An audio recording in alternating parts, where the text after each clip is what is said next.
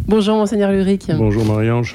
Ravi de vous retrouver cette semaine dans cet entretien de l'archevêque euh, consacré à cette euh, problématique évidemment qui inquiète certainement euh, beaucoup de nos auditeurs sur la fin de vie. Alors c'est vrai que c'est une histoire de, de conscience, on l'a vu, il y a des avis qui divergent, Emmanuel Macron d'un côté, l'ordre des médecins de l'autre, le comité d'éthique, tout ça est un peu compliqué. Pourquoi effectivement, selon vous, on ne s'est pas contenté de ce qu'on avait? Vers quoi on va selon vous, monseigneur Ulrich Mais je, ne sais pas, je ne sais pas vers quoi on va. je prend les étapes les unes après les autres.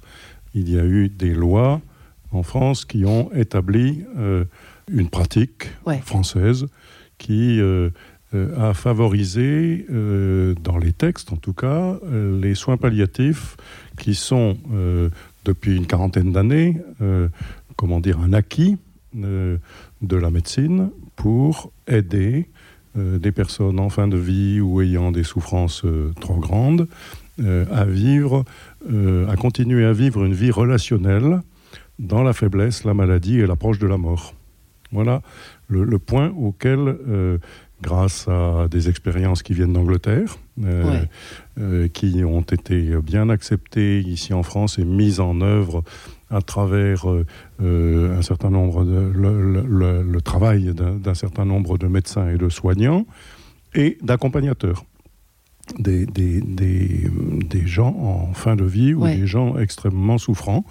Et un certain nombre de, euh, un grand nombre d'hôpitaux ont développé des, lits de soins palliatifs dans, dans, leur, dans leurs hôpitaux. On a créé des cliniques euh, de soins palliatifs, etc.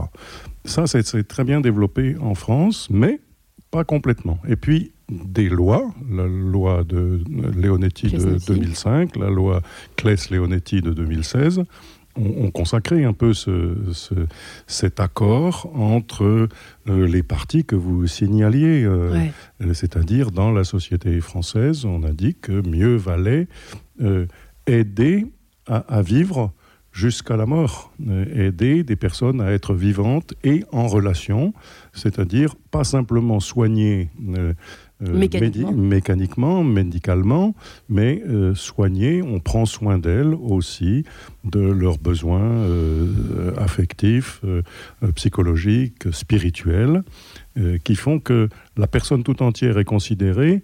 Alors, ce qui manque, c'est que y compris après les lois de 2005 et de 2016, il y a encore un quart des départements français qui n'ont même pas un seul lit de soins palliatifs dans le département, dans les hôpitaux du département. Le comité national d'éthique consultatif qui a émis il y a quelques jours un avis sur cette question de l'approche de la mort consacre une très très grande partie de son avis à la nécessité du développement des soins palliatifs. Hmm. C'est-à-dire, il considère que c'est dommageable pour euh, l'état d'esprit de la nation, pour euh, les personnes qui sont des, euh, souffrantes très gravement à cause de l'approche de la mort ou parce qu'elles ont un certain nombre de pathologies qui les font beaucoup souffrir et qui, qui leur font craindre la fin de vie. Le comité national d'éthique dit qu'il est extrêmement important de développer ces soins palliatifs encore et qu'il serait d'ailleurs pas éthique, pas un comportement éthique que d'envisager d'aller vers une solution de type euthanasie autorisée si on ne développait pas d'abord tous les moyens possibles pour que les soins palliatifs soient accessibles partout en France, dans les hôpitaux, et, que chaque malade qui approche et qui se sait approcher de la mort puisse bénéficier de ces soins palliatifs, qui sont vraiment une prise en considération de la personne tout entière au moment où elle s'affaiblit jusqu'à la mort. Si jamais cette euh, légalisation de l'euthanasie s'appliquait, qu'est-ce qu'il y a quand même derrière? Qu'est-ce que vous voyez comme volonté derrière? Qu'est-ce qu'il y a derrière ça? Si jamais, hein, je, ne suis hein. pas, je ne suis pas du tout, on n'est pas...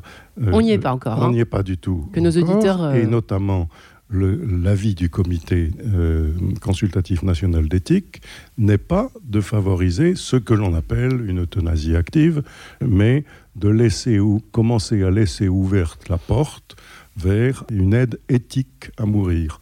Et nous, nous sommes plutôt favorables, d'une part, on ne peut pas décider d'avancer sur ce sujet sans une consultation suffisante non seulement de l'opinion, les soignants, de ce que vivent les personnes qui sont en grande souffrance, de ce que vivent les médecins, de ce que vivent les aidants, les accompagnants, les familles des personnes qui sont en grande souffrance. Mm.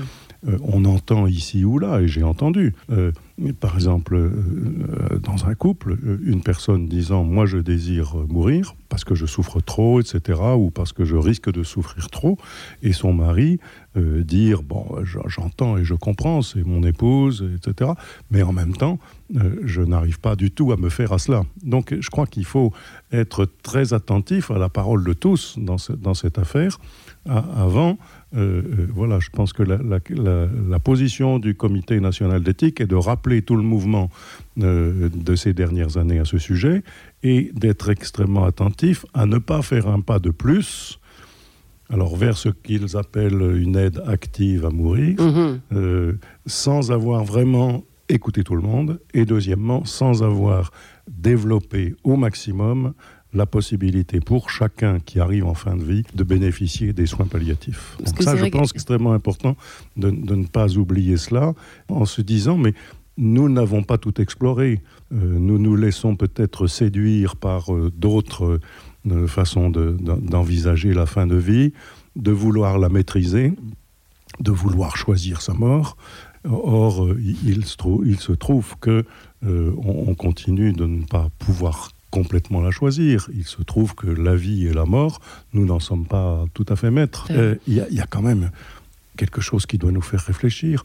On, sort d'une crise euh, sanitaire très importante, la crise du Covid, dans laquelle on a déployé des efforts incroyables pour empêcher de mourir, pour protéger les gens, et même parfois à l'excès en les isolant, en nous isolant les uns des autres, euh, parfois de façon excessive. Hein, on l'a senti, on a senti que ça réagissait. Alors on a développé des tas d'efforts pour empêcher de mourir. On, fait de grandes campagnes aussi pour la prévention du suicide. Et, donc on est extrêmement euh, interloqué par cette ambivalence, hein, par cette ce paradoxe et cette contradiction. La clause de conscience, pour terminer, qu'a demandé hier l'ordre des médecins, euh, n'y changera pas grand-chose selon vous ah ben Je ne sais pas, mais je, crois quand même, je crois quand même qu'un médecin qui a prêté le serment d'Hippocrate, et ça reste euh, actif dans le code de déontologie médicale, le médecin ne peut pas administrer la mort, il, ne veut pas la favoriser. Hein. Et nous, nous croyons plutôt qu'il y a une aide active à vivre. Euh, nous croyons qu'il est possible de développer une manière fraternelle de, s'encourager, de, s'aider. Je pense que l'idée de la fraternité jusqu'au bout de la vie, avec un accompagnement, avec euh, un soulagement de la douleur, quand la douleur est trop forte et que le médecin sait très bien que euh, la vie est compromise, son grand, son, sa grande attention, c'est de soulager la douleur. Ça n'est pas de guérir, puisqu'il sait qu'il n'y arrivera plus. Un grand devoir mm. euh, que les médecins ont toujours compris. Eh bien, je vous remercie, Monseigneur Ulrich, pour ce point de vue, cet entretien de l'archevêque un peu particulier cette semaine. Et puis, on vous dit avec joie la semaine prochaine. Merci.